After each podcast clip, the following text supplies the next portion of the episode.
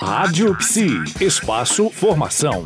E a coluna Espaço Formação está conversando com o psicólogo Walter da Mata, que é presidente do Conselho Regional de Psicologia da Bahia. Walter, é, hoje vamos falar sobre a articulação Psicólogas Negras no Brasil. Os estados possuem redes da Ampsinet e levantamentos de onde são e onde atuam os psicólogos negros, situação do Cadastro Nacional de Psi Negras. Vamos falar sobre isso?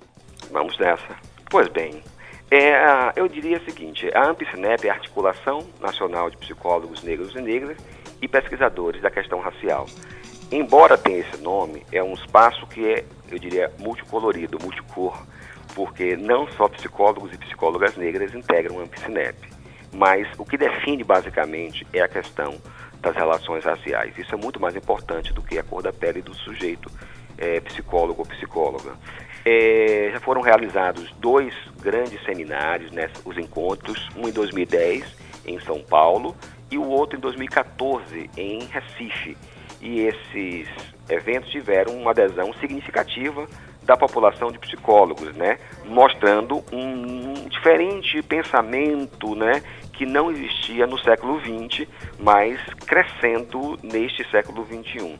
É, recentemente, estão é, sendo feitos reuniões para a abertura de coletivos e de núcleos da AmpSnap nos estados.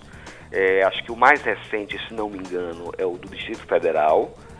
E isso tem dado uma grande visibilidade a essa questão. E o Conselho Federal de Psicologia, ele tem ajudado né, a AmpSnap nessa pesquisa que você mencionou, que é o cadastro de psicólogos negros, onde estão trabalhando e com que área da psicologia estão trabalhando.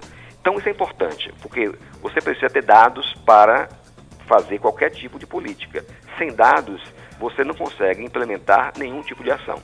Muito interessante, mais um movimento se fortalecendo, não é isso? Certamente, né? E não, não é um, assim, esse é o mais forte.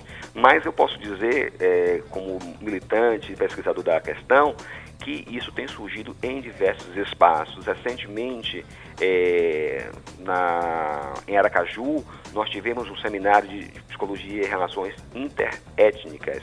Também em Juiz de Fora há um grupo de psicólogos e psicólogas que também discute essa questão. Ou seja, essa, é, é as relações raciais vêm ganhando um uma grande visibilidade e está se capilarizando. Eu mesmo coordeno no Facebook o grupo de estudo, grupo não, é o grupo Psicologia e Relações Raciais com mais de 12 mil pessoas, onde acontece sempre divulgação de muitos eventos e um, um, acervo de produção bibliográfica muito interessante. O endereço? Aí é do Facebook, Psicologia e Relações Raciais. É o okay. único grupo que tem esse nome. Tá ótimo. Bom, por hoje terminamos nosso bate-papo. Amanhã a gente volta com mais informações, hein, Walter? Até, Até lá. Até amanhã, Denise. Até lá amanhã.